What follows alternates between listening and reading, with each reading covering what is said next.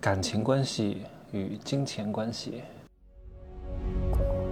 没有事实，没有真相，只有认知，而认知才是无限接近真相背后的真相的唯一路径。Hello，大家好，我是蒸汽学长哈。啊，今天说不了太多内容了，我真的是今天有点累，见了两拨人，当然一波只有一个人啊。我现在很少会一下子见很多人，不像以前要做事业说明会啊，大家都来十几个人，我一个一个讲，啊，公开批发式销售，讲项目，讲模式，对吧？讲公司产品制度，现在再也不会了。现在呢，都是一个一个见。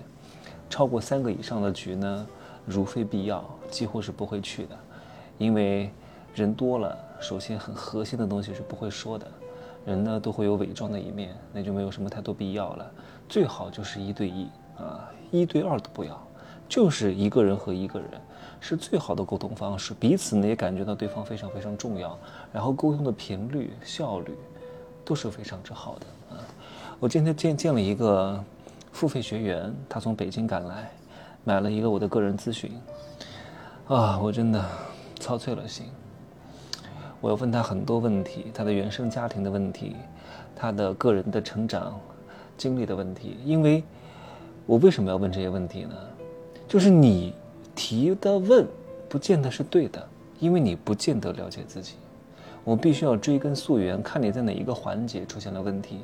你是因为家庭的因素导致你现在的心理有问题，然后又导致你的工作不顺畅，就导致你人际交往各个方面都出现了问题。如果你这些情绪、家庭、两性关系有问题，说明你在某方面或者是全部都不是特别富足。精神方面的，你这些东西不富足，你是很难在物质上赚到钱的。我必须要解决你的前置问题，我才能解决你后来的职业发展。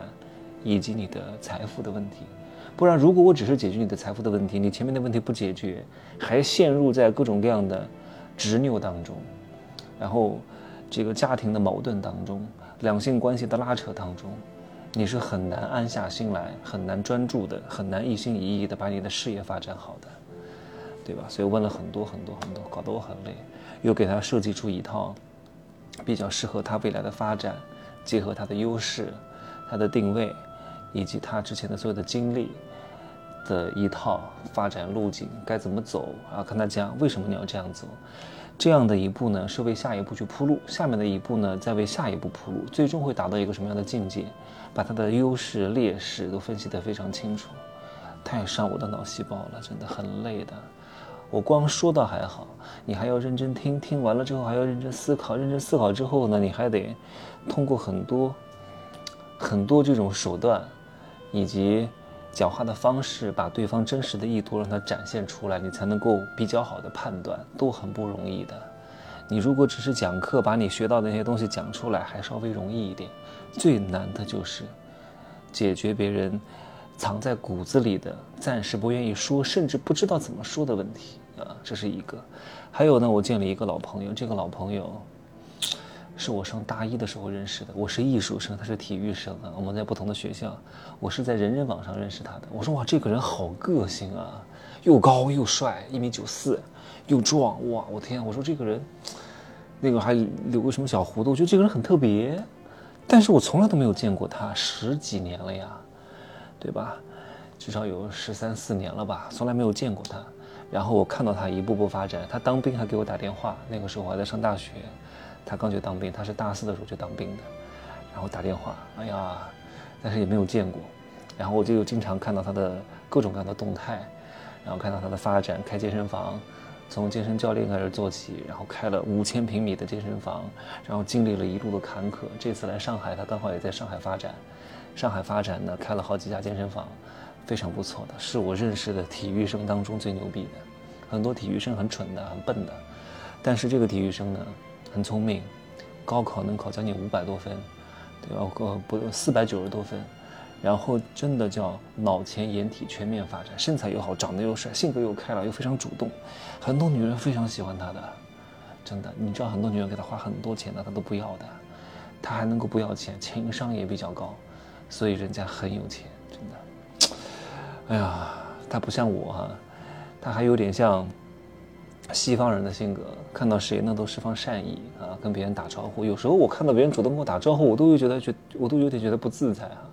我在国外看到好多老外，我也不认识他，在电梯里面就跟我说：“Hi，Good morning，Hi，什么 Have a nice dream。”哦，我说：“嗯嗯嗯，Thank you。”我就是东方人，多多少少还是有一些内敛和含蓄的，但是他就很 open，就是嗨，跟别人搭讪。对吧？他跟我讲他们健身房怎么经营的，然后有一些外籍教练，然后他们很厉害的，有些外籍教练，哎呀，这个我就不多说了哈，商业秘密哈，不想透露太多。一个月能挣好几十万的，很厉害的，很多事情我也不方便在这说啊，反正就是很厉害的人。那我说这些东西是为了什么呢？就是你觉得我们是因为彼此感情好才见面的吗？有些话比较赤裸啊。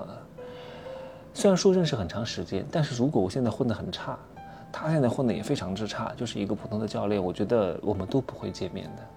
英雄惜英雄，因为我也看到他的发展很厉害，我们彼此有共同对话的空间，有可以聊的东西。如果他还是这个这个年纪，还是在做一个普通的教练，那我见他干嘛呢？没什么可见的，因为你十几年都在做一个非常普通的教练，也没有挣到多少钱，我没法跟他对话。不是说我这个人没有感情，是因为没什么可沟通的。我说的这个东西呢？他也不见得能理解，他可能还觉得我在炫耀。但是老板和老板，企业家和企业家之间是惺惺相惜的，我能懂他的很多想法，他也能明白我为什么要做这些事情，有一种哎呀相见恨晚的感觉。所以今天跟他沟通了将近两个小时，还是非常愉快的。这是一个非常有人格魅力的人啊。真的是形象又好，智商又高，情商又高，然后又能够有文化，又能够下里巴人，所以他才能够把这个机构开得这么大。而且他当当他的这个经历过程当中，经历了很多不大好言说的事情啊。所以你看到一个人的成功，绝对不是轻而易举的，一定是有坎坷、失败、挫折在里边的。成功绝对不可能是一帆风顺啊。我们彼此见面，首先是因为深刻的认识到彼此的价值。因为他可能还要开一些餐厅，需要我给他一些建议啊，然后跟他讲一下这个思路大概是什么，他很受用啊。我也从他的经历当中学习到了很多，因为我没怎么去运营过实体门店，他一直都是在运作实体门店，所以他跟我说运运营过程当中可能会遇到哪些问题啊，所以彼此都是一个价值彼此增益的过程。也就是说，成年人之间其实不会因为感情而怎么样的，没有什么感情的，因为感情到最后，也都是金钱啊。金钱说的好听一点就是价值啊，说的不好听一点那就是钱。所以你不要成年之后天天把感情挂在嘴上，天天说感情的人都是非常坏的人，因为他想破格获取，因为他想白嫖，因为他想我爱你，你就应该怎么样怎么样。就是哪怕你们是因为感情在一块儿的，但是最后走到谈婚论嫁的时候，也依旧会回到财富的话题、金钱的话题，这个是避免不了的。就算你们感情很深，对吧？哪怕是你青梅竹马的这些对象，到后来都是要谈到什么嫁妆、什么房子、什么车子的问题。所以感情游戏到最后都叫金钱游戏。比如说，你说你跟你们老板的关系很好，感情很好，为什么？因为你现在这个公司发展的还算顺利，彼此相安无事，你们的感情是建立在金钱的基础之上的。那如果你们这公司倒闭了，欠你工资了，你们的感情也就不好了。你说你跟你朋友关系特别好啊，但是你朋友请你吃饭花了几百块钱，然后你回请的时候呢，就请他吃了一碗麻辣烫，二十块钱，对方心里会非常不爽，然后慢慢的就远离你了，你们的感情也就不好了，懂吗？那至少大多数人都是这样的，他们不能吃一点点亏啊。我们的区别在于呢，我们可以忍你很多次，啊，时间次数长一点，但是你让我长期这样，谁都受不了。没人喜欢做这种长期亏本的买卖啊。只不过一两次、四五次，我们忍耐的这个时间以及次数会稍微长一点，但是呢，我们也不想被当做冤大头。但是你不回请我呢，我也无所谓的，我大不了不跟你啰里吧嗦的了啊。觉得你这个人 完全没有一点点感恩之心，我不会什么生气的，因为我不可能把我的快乐建立在你的行为模式之上，怎么可以把快乐交给你呢？对吧？我讲这么多要说明什么呢？就是你需要弄好你和陌生人之间的关系，你和熟人的关系其实不需要去维护的，你没有价值，维护也没有任何意义，对吧？你在对方的眼中就是个屁，啥都提供不了，你每天嘘寒问暖的，别人只会觉得你这个人神经病。为什么说陌生人的关系是最好的呢？因为陌生人他不谈感情，只谈两个字叫价值。他认可你的价值，他就会愿意给你付费，你们就会成交。他不认可你的价值，你们也谈不了感情。所以陌生人的关系是最纯粹的关系，也是最底层的关系。你能够认清这一点，你会活得相对轻松，轻松很多。所以你会发现，虽然说你越长大，你认识的人好像就越多，但是你联系的人就会变少。你的同学会变多，你的同事会变多，但是能联系的人是很少的。因为你和大多数人其实没有什么太多的利益关系，没有这些利益关系，也就没有这些金钱关系，你们没有什么动力去联系。所以不要老是说你跟谁谁谁的感情很好，怎么证明？没法证明。难道就说了几句话就是感情很好吗？你就问两个问题：第一，对方认不认可你的价值？第二，对方会不会因为你的价值而给你钱，或者给你带来一些利益，给你提供一些认知？如果都没有，你们的感情是不会好的。只是你自认为的，是非常容易烟消云散的，懂吗？今儿呢就说这么多，我有点累了，晚安吧，拜拜。